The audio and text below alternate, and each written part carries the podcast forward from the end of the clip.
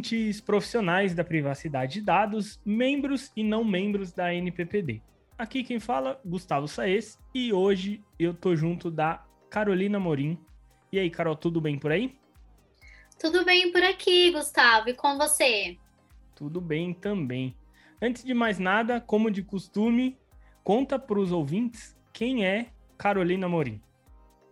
Eu sou advogada especializada em Direito Digital e Proteção de Dados e também em Direito Empresarial pela FGV. Tenho um escritório em São Paulo, que sou apaixonada por essa parte de Lei Geral de Proteção de Dados. É, eu trabalho diretamente como diretora jurídica em uma empresa de tecnologia da informação multinacional. Paralelamente, eu tenho o meu escritório de advocacia voltada para o direito empresarial e para a área de proteção de dados. Então, hoje eu faço parte, né, é, ativamente da ANPPD, estou muito feliz com isso, e tenho buscado postar muitos conteúdos e escrever artigos voltados para a área de direito digital e proteção de dados. Legal, Carol. E hum, dentro da, do, do comitê jurídico, qual, qual tem sido a sua contribuição para a NPPD? Você disse que tem escrito alguns artigos, você já tem algum artigo, tem alguma algo que você possa compartilhar com o pessoal? Recentemente, eu comecei a escrever um artigo voltado para a responsabilidade civil dos agentes de tratamento, porém eu ainda não finalizei, mas essa postagem vai ser é, pela ANPPD. E essa gravação do podcast também é meu primeiro podcast com vocês, porque eu entrei na NPPD faz, é, fazem dois meses, né? E estou participando ativamente do grupo do Comitê Jurídico, Subcomitê do Poder Público, onde eu vou participar no final do mês de abril do mini curso é, da LGPD no Poder Público estarei ministrando juntamente com outros advogados e com a diretora do Comitê Jurídico, a professora Adriane, e faço parte do subcomitê de comércio e também de serviços. Hum, legal, legal.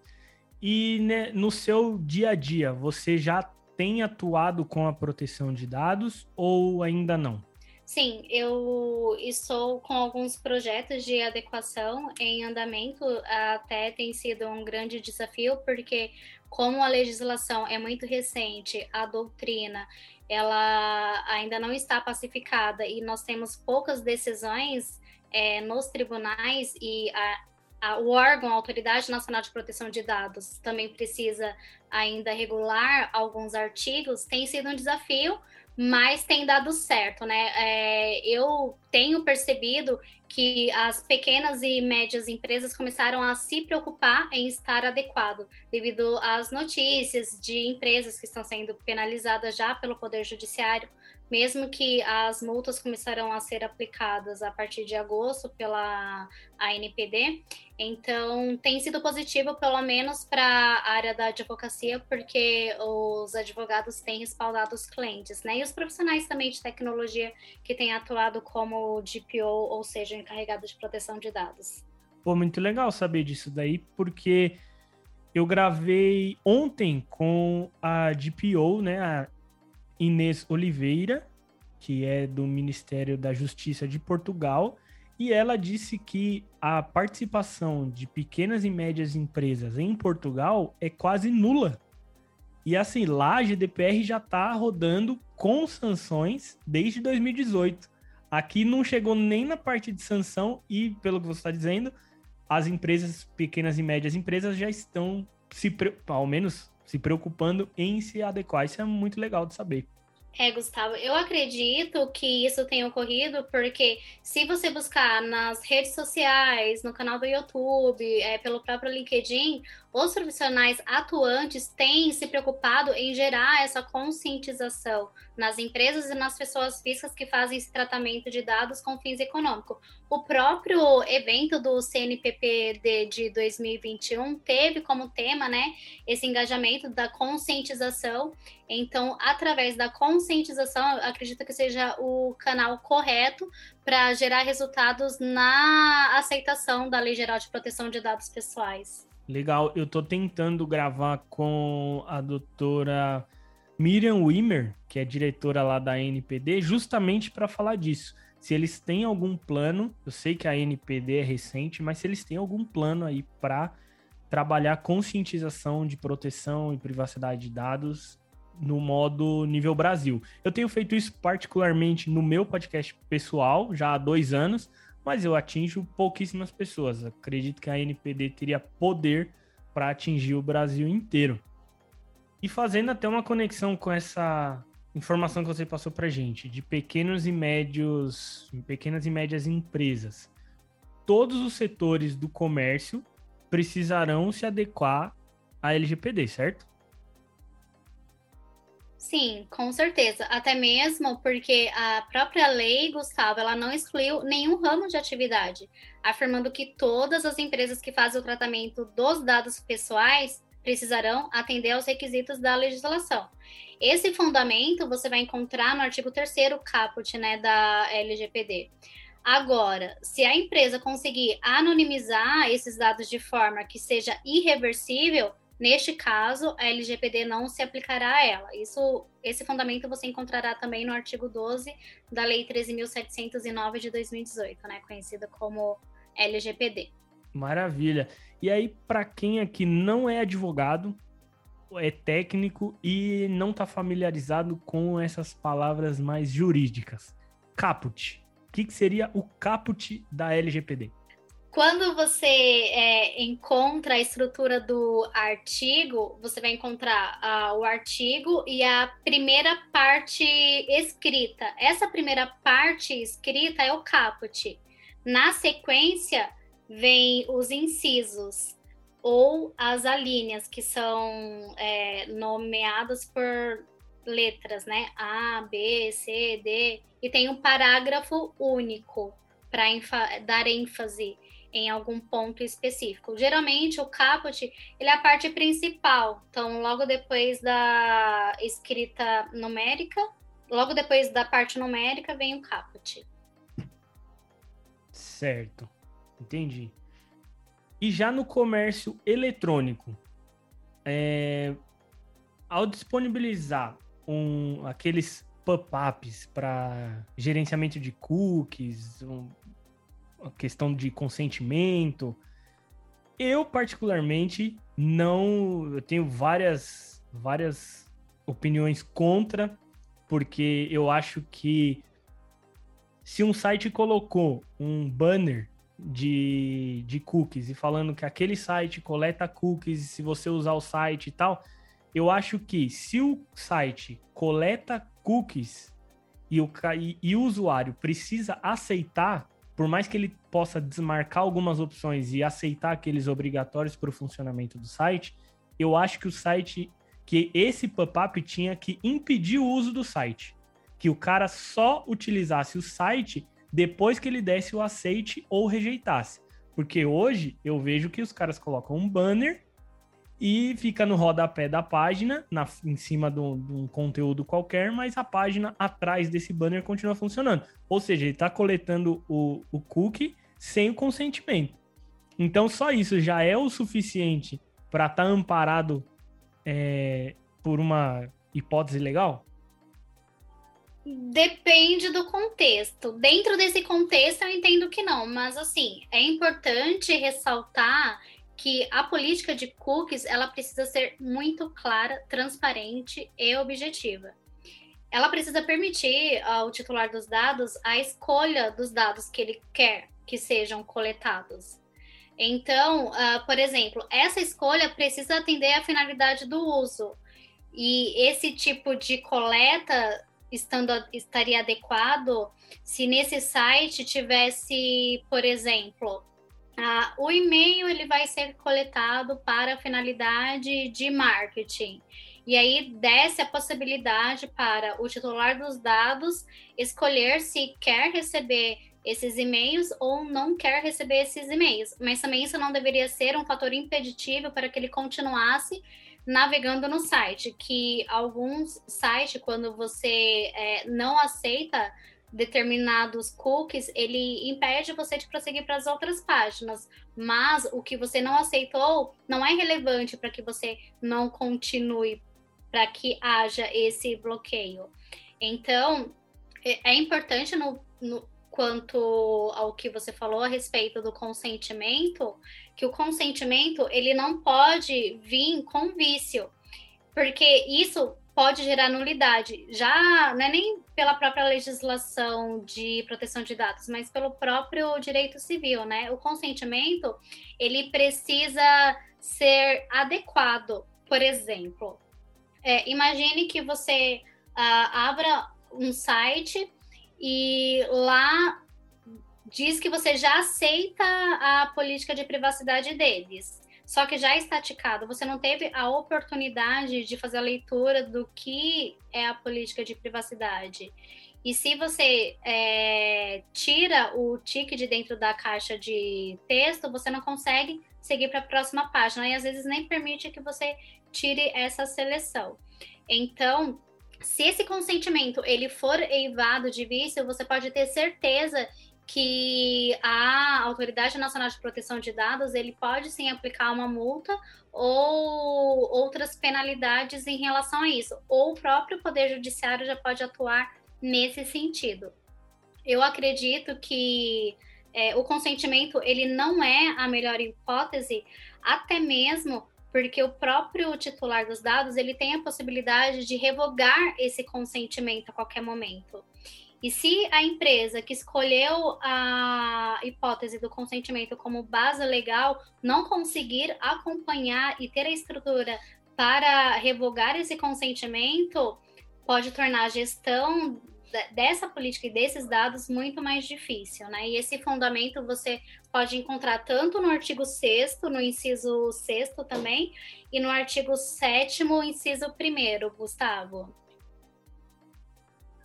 Perfeito. Isso no curso de gestor de privacidade que eu fiz com o professor Matheus Passos pela TI Exames foi um tópico muito debatido, porque um cookie que é obrigatoriamente necessário para o funcionamento do site, mas que ele não coleta dados pessoais, e o seu site tem somente aquele cookie, teoricamente, você não precisa de um aviso de cookies, porque você não está coletando dado pessoal. E o aviso de cookies é para dado pessoal. Então, se você não coleta dado pessoal, não precisa do aviso de cookie. Então, a, a maioria desses sites que colocam aviso de cookies é porque tem é, coleta de, de dados para fazer análise, métricas e tudo mais. E são esses, esses cookies que te permitem é, desativar e eles não coletarem essas informações. Só que o problema está justamente aí, porque se o site está funcionando atrás do banner, logo e o, e, e o consentimento não foi revogado desses cookies e nem foi aceito, porque o banner continua lá incomodando na tela, logo o, o site está coletando os cookies, não houve nenhum tipo de consentimento, não houve nenhuma aprovação do usuário, nem rejeição, e tá coletando sem o usuário dar nenhum tipo de consentimento. Então, assim, é, é um, um tema a ser debatido é, aos técnicos né, de, de tecnologia que analisam esses dados, ao marketing que ah, muitas vezes utiliza esses dados para análise e direcionamento de conteúdo. E até faço um convite para quem tiver interesse em ver uma política de, de de privacidade, que na verdade política de privacidade é interna. Então, o que a gente manda para o público, coloca lá no site, muito comumente a gente vê política de privacidade, mas aquilo é um aviso de privacidade, porque a política é o que é determinado dentro da empresa. Então, quem quiser ver um aviso de, de privacidade estruturado, é, com base nesses conhecimentos e, e, e tudo mais, eu convido até a entrar no meu site, que eu fiz com base nesses estudos da, do curso de gestor de privacidade, que é podapps.tech barra aviso de privacidade. E ali tem um, um modo estruturado do quais dados coletam, para onde vão, se tem alguma alguma qual que é a finalidade, enfim. Fica um convite para todo mundo que tiver curiosidade de como criar um aviso de privacidade e colocar para o público as informações que são coletadas e por quê. Muito interessante esses apontamentos que você colocou, Gustavo. Porque se você parar para prestar atenção, tudo se trata de uma cultura. Por quê? Antigamente, quando é, o usuário de internet ele entrava em qualquer site, esses esses dados, através desses cookies, eles eram coletados de qualquer forma. Então, ninguém é, seguia uma determinada regra. Quando, com o advento da Lei Geral de Proteção de Dados Pessoais, eles, essas empresas que coletavam esses cookies passaram a ter a necessidade de se adequar. E essa adequação, ela não vem de um dia para o outro. Então, precisa criar uma cultura dos profissionais que fazem esse processo de instalação desses cookies. E aí que entra muito, né, a, essa coleta de dados voltados para o é, privacy by design e by default, porque você faz essa coleta desde o princípio já focado no próprio titular dos dados. E aí, quando você se preocupa com o titular dos dados, você faz o manuseio correto de, dessa coleta através dos cookies. Isso bem importante o que você falou, porque tem muita muito profissional que quer adequar a empresa à LGPD com base em ah, como que a empresa vou, vamos adequar aqui de uma maneira que a empresa não tome nenhuma sanção, que ela não se prejudique ou algo do tipo. Só que esquece que a LGPD é uma lei que protege os dados do titular. Então, quando for qualquer profissional, seja da área jurídica, seja da área técnica, qualquer profissional ele tem que pensar que quando ele for adequar a empresa dele à LGPD, ele precisa pensar somente no titular. Então, como que ele vai garantir a proteção de dados dos dados do titular? Então, é mais ou menos assim que deveria fluir o pensamento para fazer a adequação, né? Justamente, eu concordo plenamente. Eu irei ingressar no endereço do seu site também para dar uma olhada nesses apontamentos que você fez dessa coleta, como deve ser feita, porque todo conhecimento ele é necessário para agregar algum tipo de valor. E é bom ter profissionais como você que se preocupa em passar esse tipo de informação. Parabéns pelo seu trabalho. Não, imagina, obrigado, Carol. E é, assim, felizmente, o meu site ele não coleta dados. Eu não tenho um formulário, eu não tenho cookies para coletar análises e tudo mais. Então, é um site que foi muito fácil de adaptar a LGPD. Tem lá uns, uns avisos, porque, lógico, tem o, como é um podcast, o ouvinte tem o direito de querer entrar em contato comigo. Tanto para mandar uma sugestão, uma crítica. Então, embaixo do e-mail, tem ali um, uma frasezinha dizendo para tomar cuidado para ao enviar um e-mail. Por quê? pode ter alguém muito mal intencionado que vai lá, clica no e-mail para mandar um e-mail para mim e manda assim, ó, olá, eu sou fulano de tal, eu sou, é, sei lá, homossexual, eu sou filiado ao partido X, eu sou isso, aquilo. Para quê? Para depois ele ingressar com uma ação falando que, olha, esse site aqui tá tratando essa pessoa, essa empresa tá tratando dados sensíveis sem necessidade e sem finalidade. Então, só o fato de você deixar ali embaixo um, um escrito falando: olha, é, tome cuidado, não coloque informações sensíveis, caso colocar, é, as informações serão desconsideradas, descartadas e tudo mais, já é uma maneira de você resguardar a, a sua empresa e de, de qualquer problema por conta de alguém mal intencionado, que pode inclusive estar tá inventando um e-mail com informações sensíveis e verídicas só para poder prejudicar a empresa também. Nossa, isso que você falou é muito importante. Por isso, a necessidade da atuação dos profissionais de proteção de dados, né, os encarregados para dar essa consultoria de como prosseguir nesses tipos de caso. Então, eu acredito que conforme eu te disse no princípio da nossa conversa desse podcast, que as empresas têm se preocupado sim em estar adequado para proteger esses dados e impedir qualquer tipo de multa ou futuras autuações. Maravilha. E chegamos ao final de mais um episódio. Carol, muitíssimo obrigado pelo seu tempo, pela sua disponibilidade. E como os nossos ouvintes podem encontrar você nas redes sociais? Os nossos ouvintes poderão me encontrar através do Instagram, ADV Underline Carolina, no LinkedIn, ACASS Siqueira, e através do canal do YouTube Carolina Amorim. E para fechar, recomendações. O que você recomenda para quem estiver querendo conhecer mais sobre proteção, privacidade de dados? Livros, além da LGPD, é claro, livro, filmes, artigos, documentários, o que, que você recomenda para o pessoal? Os nossos ouvintes poderão me encontrar na rede social Instagram, onde eu posto bastante notícias sobre privacidade e proteção de dados, ADV Carolina. Também no meu canal do YouTube, até peço para quem tem interesse de acompanhar mais sobre o tema de proteção de dados, se inscreva lá no meu canal Carolina Amorim e através do meu LinkedIn, Carolina Amorim, também, onde pode me encontrar pelo perfil público ACASS Siqueira. Beleza. E para fechar, as recomendações. O que você recomenda para quem está querendo se aprofundar nessa área de privacidade e proteção de dados? Livro, filme, artigo, documentário, a própria lei geral? O que, que você recomenda aí?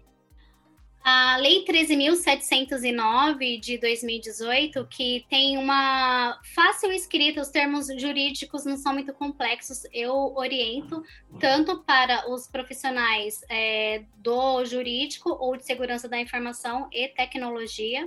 É importante conhecer a íntegra da lei também indico o livro do nosso presidente, Davi Alves, e professora Adriane Lima, que é a diretora do nosso comitê jurídico, do qual faço parte, por nome Encarregados Data Protection Officer, da segurança ao jurídico.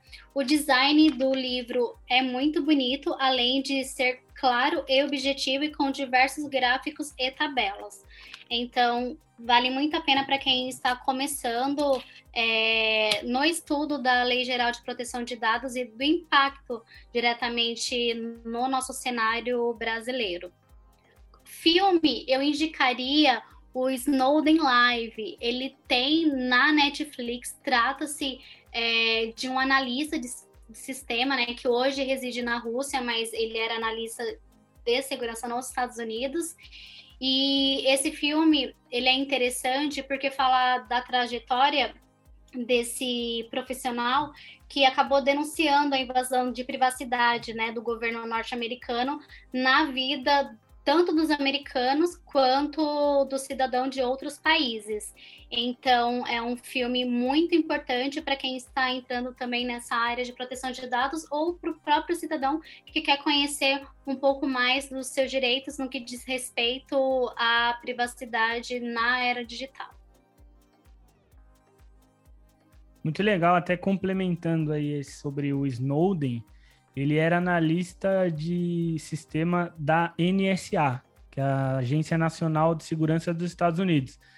E para quem não faz ideia do que a NSA faz é, ou fez, ela, quando nossa presidente era a Dilma Rousseff, ela espionou a Dilma Rousseff.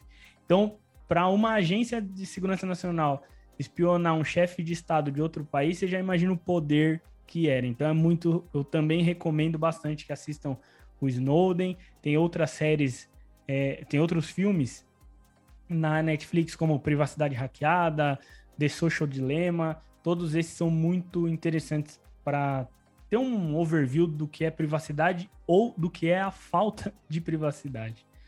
E os links de tudo que foi falado aqui vão estar na descrição do episódio e é isso aí. Se você quiser falar comigo particularmente, arroba Gustavo Saez no Twitter, Telegram ou no LinkedIn. Eu também publico algumas matérias lá no site podapps.tech, que é o meu podcast particular, focado em conscientização das pessoas que não estão sabendo da lei, não estão sabendo da, de privacidade, de como ampliar esse conhecimento. Caso queiram mandar sugestões, elogios, críticas para o nosso podcast, manda um e-mail para contato@anppd.org com o título Podcast ANPPD. Um forte abraço a todos e até o próximo episódio.